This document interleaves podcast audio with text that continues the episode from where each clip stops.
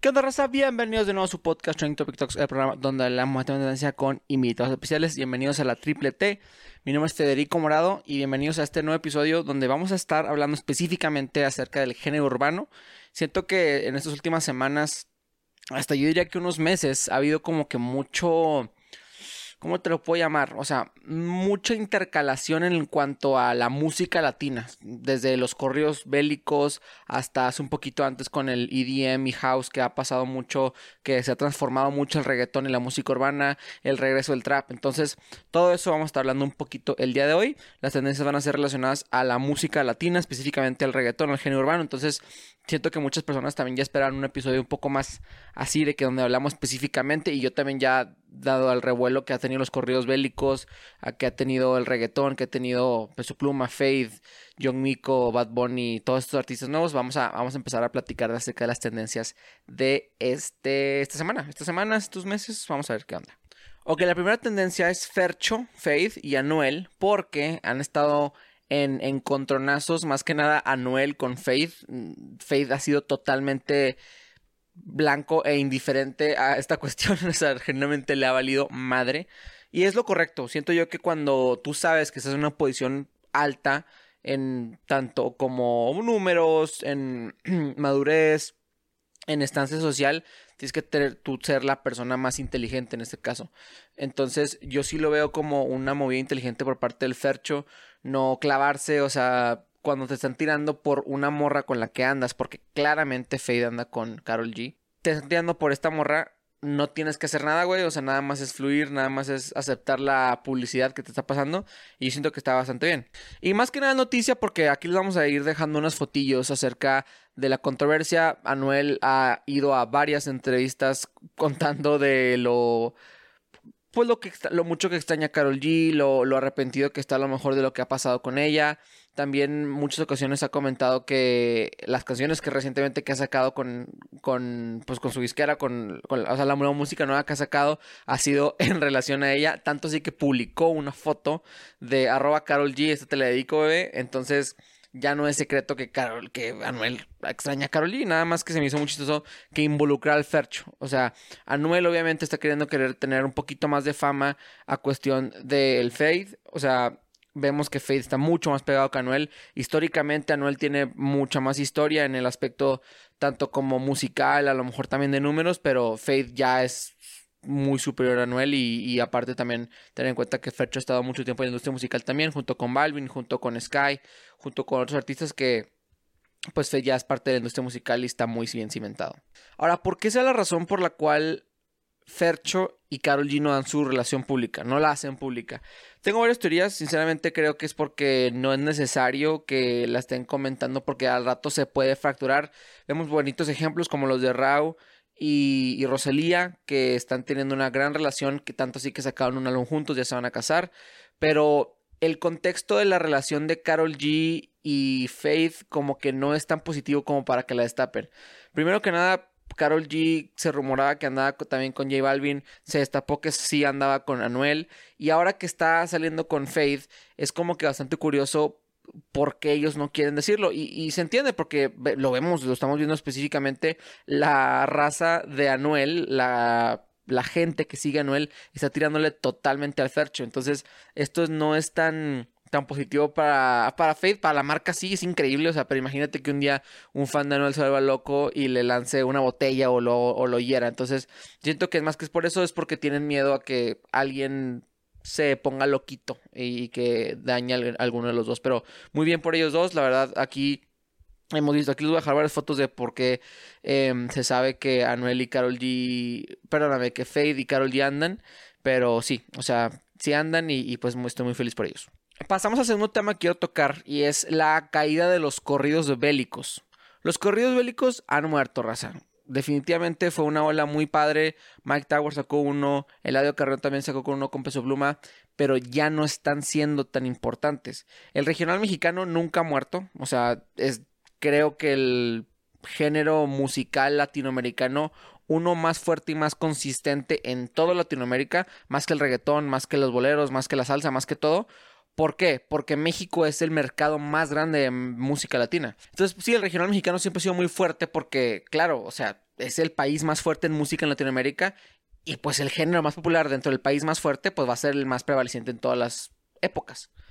Sin embargo, vimos una alza muy padre con Peso Pluma, con Fuerza Regia, con Grupo Frontera, con Junior H, con Natanael Cano, muchos cantantes de recorridos. Nada más que ahora pues se empezó a dispersar un poquito la ola y ya no hemos visto otro hit por parte de estos artistas. Claro, si han sacado una que otra rola se han mantenido muy activos, pero ya ningún hit como ella baila sola o como un por ciento. Yo creo que los corridos bélicos ya no son tan populares como lo eran hace unos cuantos semanas o a lo mejor un mes, porque uno, la canción más popular de la historia de los corridos bélicos o tumbados, como lo quieras llamar de la nueva ola, se llama Ella baila sola. ¿De qué trata esta rola? Esta rola habla de una morra que está bailando sola y es una oda, es un poema básicamente de unos güeyes que le dicen, oye, qué bonita estás, eres bella. Peso Pluma y sus correspondientes colegas no han sacado ninguna rola similar desde entonces. Todas han sido hablando de narcotráfico, hablando de pura mafia, droga, y eso para la mayoría de las personas que se enamoraron con ella baila sola no es atractivo. Es por esto que si no sacan estos güeyes otra canción similar a ella baila sola, hablando de amor, hablando de o de desamor, hablando de despecho, hablando de hasta de sexo, como habla el reggaetón o muchas rolas, no creo que vuelvan a salir adelante los corridos tumbados. Y tienen que tener mucho ojo con esto, porque si no sacan otro corrido amoroso o una canción de regional mexicana con ese estilo, con ese BPM, con eso todo muy similar en una cuestión que no sea de narcotráfico, se les va a caer todo el changarro. Entonces, pilas a Peso Pluma, Nathaniel Cano, Junior H, Fuerza Regia, tienen que ponerse las pilas para sacar música un poco más comercial.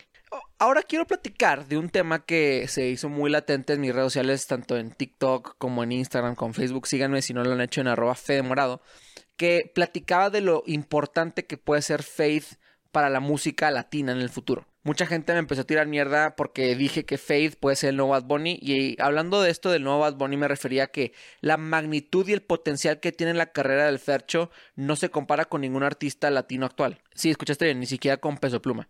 Peso Pluma no ha llegado ni siquiera a los talones que lo que ha hecho el Fercho. Pero ahorita hablemos de tema. A lo que, a lo que me refería de que Faith puede ser el nuevo Bad Bunny es porque está haciendo los pasos correctos para poder consolidarse como un artista latino longevo.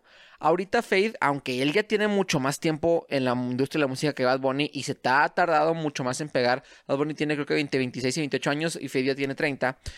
Ahorita Faith lo veo en una etapa como yo hago lo que me da la gana.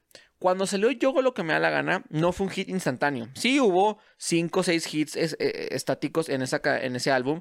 Zafaera, eh, las canciones con Mora, una vez, las ignorantes con, con Sech, pero no fue inmediatamente un hit. Ahorita lo recordamos como uno de los mejores álbumes de reggaetón de la historia, si no es que el mejor álbum de reggaetón, pero en el momento no pasó. Lo mismo siento que está pasando con Faith. Aunque Sixdo fue un álbum mucho más experimental y mucho más con un sonido un poco más nuevo para él, Feliz Cumpleaños Fercho fue un álbum lleno de hits, no tanto como lo que son ahorita los hits de yoga, lo que me da la gana. Pero vemos Prohibido, vemos que está Si te la encuentras por ahí, también vemos que está Feliz cumpleaños Fercho. Entonces, creo que Fade está haciendo las apuestas correctas para poder pegar una magnitud más grande. Vemos que está colaborando mucho. Ahorita su junta más reciente es con Nicky Jam, 6-9 hitazo para mí la rola del verano. Pero es por eso que quiero explicar un poquito más a fondo de Faith no está ni cerca de llegar a los, al nivel de Bad Bunny, pero tiene más potencial que cualquier otro artista latino actualmente.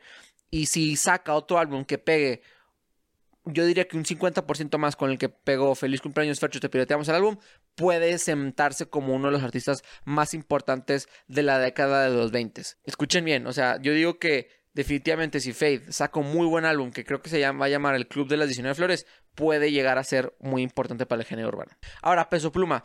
Peso Pluma eh, es definitivamente un exponente, vemos lo que está pasando, pero volviendo al punto de lo, de lo de los corridos bélicos, si ellos no se ponen las pilas y empiezan a cazar música comercial para gente que no está acostumbrada a escuchar de narcotráfico, no van a pegar. Por eso digo que Fade está un poquito más aventajado que mismo Peso Pluma. Y así como Peso Pluma, que estamos viendo que está teniendo un auge, pero poco a poquito está bajando, me gustaría platicarles los artistas latinos, reggaetoneros, traperos, urbanos, que han totalmente fallado con las expectativas que se les tenía.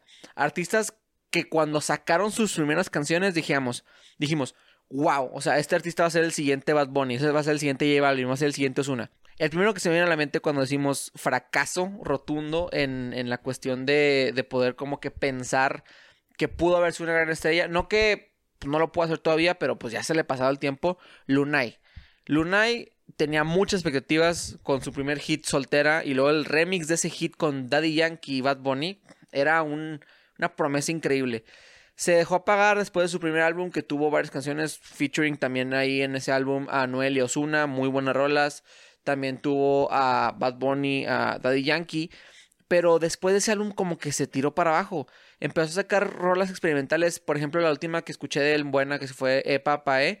Algo así decía el coro. Y esa me gustó mucho. Pero desde entonces Lunay empezó a bajar. Y me da tristeza porque yo lo veía como un prospecto a ser el candidato a reemplazar a estos grandes artistas de reggaetón. Otro artista que ha bajado mucho su nivel de a comparación de cómo empezó, Kevo. Kevo también venía desde una ola increíble.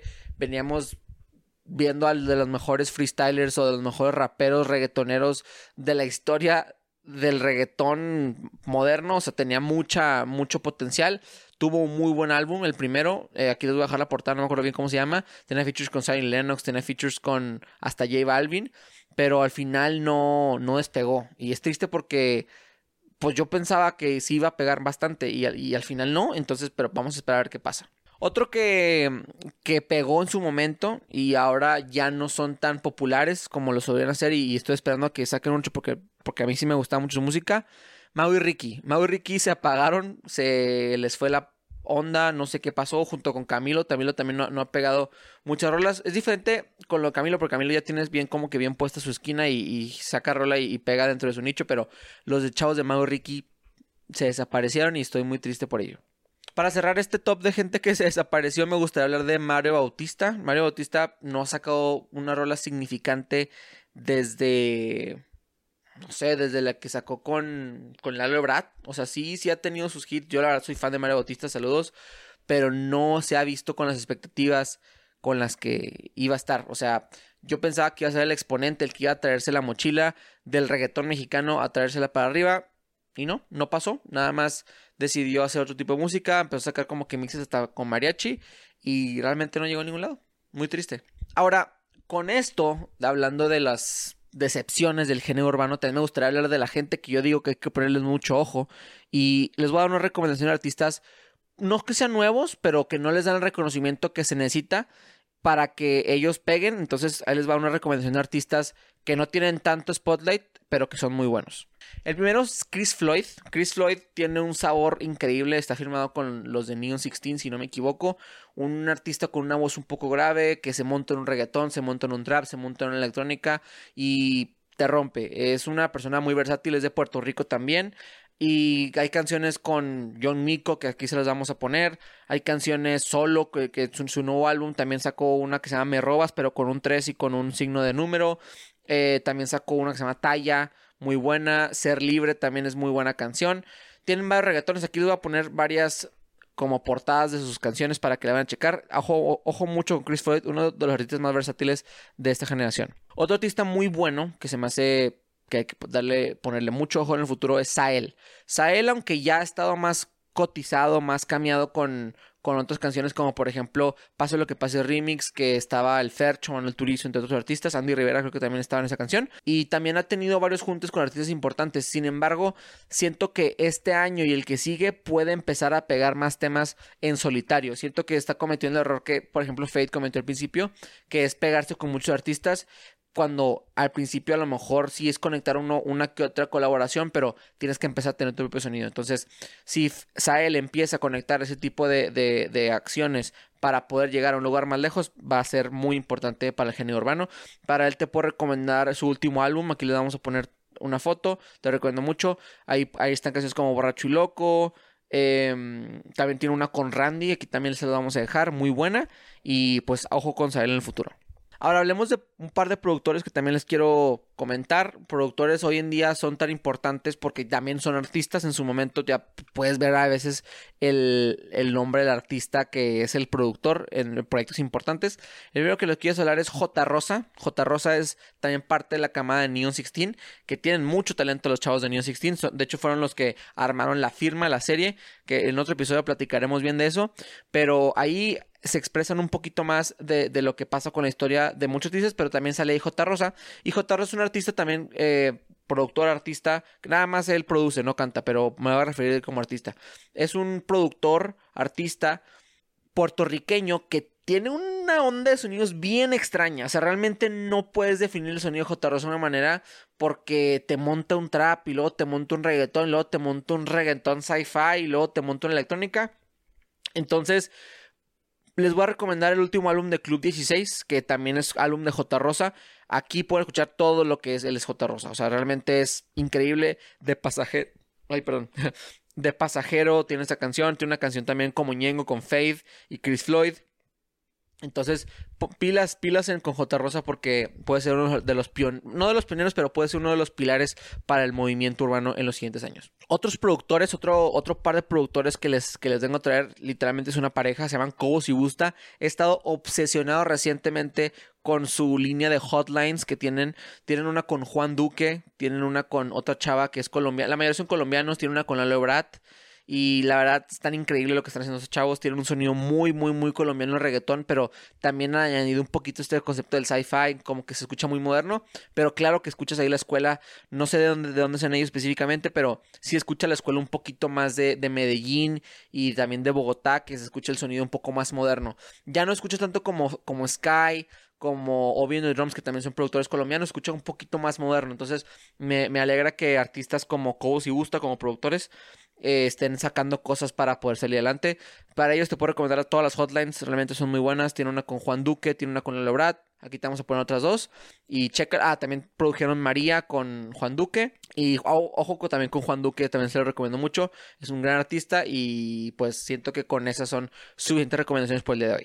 Ok, en este pequeño episodio, realmente hoy no voy a grabar, si lo voy a ser sincero, pero siento que fue, era muy importante tener que grabar este episodio porque había que hablar del género urbano, tanto que nos gusta en este canal, que que tenemos que hablar de lo que está pasando. Entonces, para cerrar, me gustaría em, empezar con una reflexión acerca del futuro del género urbano. Las personas, todo el mundo dice que el reggaetón está muerto. El reggaetón está muerto para la gente desde el 2017, que empezaron a cambiar un poquito con el sonido de, o 2015 también, me atrevería a decir con Wisin y Yandel, que eran muy reggaetoneros, luego se fueron un poco más electro latino, y luego volvió el reggaetón, y luego Después de esa ola también popera de EDM que pasó en el 2017-2018, también decían que el reggaetón se ha muerto, pero el reggaetón siempre ha estado ahí. El reggaetón convencional como tal ya no existe, olvídense de él. Ya no hay reggaetoneros OG y si los hay hay muy pocos. Ya los, hasta los niños puertorriqueños están enfocando en otras cosas. Bad Bunny acá sacaron una canción que se llama Where She Goes que no está ni cerca de ser reggaetón. Hay un dembow, hay una percusión ahí similar, pero no es reggaetón. Vemos que los puertorriqueños y los pioneros del, del género se están moviendo un lado mucho más experimental. Mora también ya se está alejando un poquito ese reggaetón. Raúl Alejandro con Saturno también ya no está haciendo reggaetón. Tiene una que otra, pero también no está alejando. Y ahí es donde entran muchas personas como los chilenos, los argentinos y ahorita mismo los mexicanos que están volviendo ese reggaetón un poco más con su toque latino, ¿verdad? Pero un poco más como que atraído de raíces. Yo creo que el reggaetón está pasando por un cambio de forma tanto como, pues ya se adaptó con el pop, ya se está adaptando también con el regional mexicano, ya está adaptando ahora con el EDM y el house, pero no creo que sea el fin del reggaetón. Mucha gente piensa que ahora porque los corridos tumbados están pegando más o porque los corridos bélicos están pegando, el reggaetón está muerto y no, Reyes, o sea, pónganse las pilas en, vean los charts, vean los números, vean lo que está haciendo después de esta ola los corridos tumbados, ya lo hablamos al principio del podcast los corridos bélicos fue una ola y se va a adaptar a, lo que está pasando con lo urbano. Pero te das cuenta que el movimiento de reggaetón ha agarrado tanto vuelo que ya va, a ser muy difícil para en los próximos años. Yo sí le veo vida al reggaetón hasta el 2030 como un sonido constante, no el más dominante latino, pero sí un sonido constante en el cual todos los artistas grandes urbanos latinos van a tener que tener una rolita con un dembow ahí. Entonces yo sí creo que el reggaetón no está muerto, el reggaetón no va a morir, los correos tumbados no le van a ganar al reggaetón en el futuro próximo.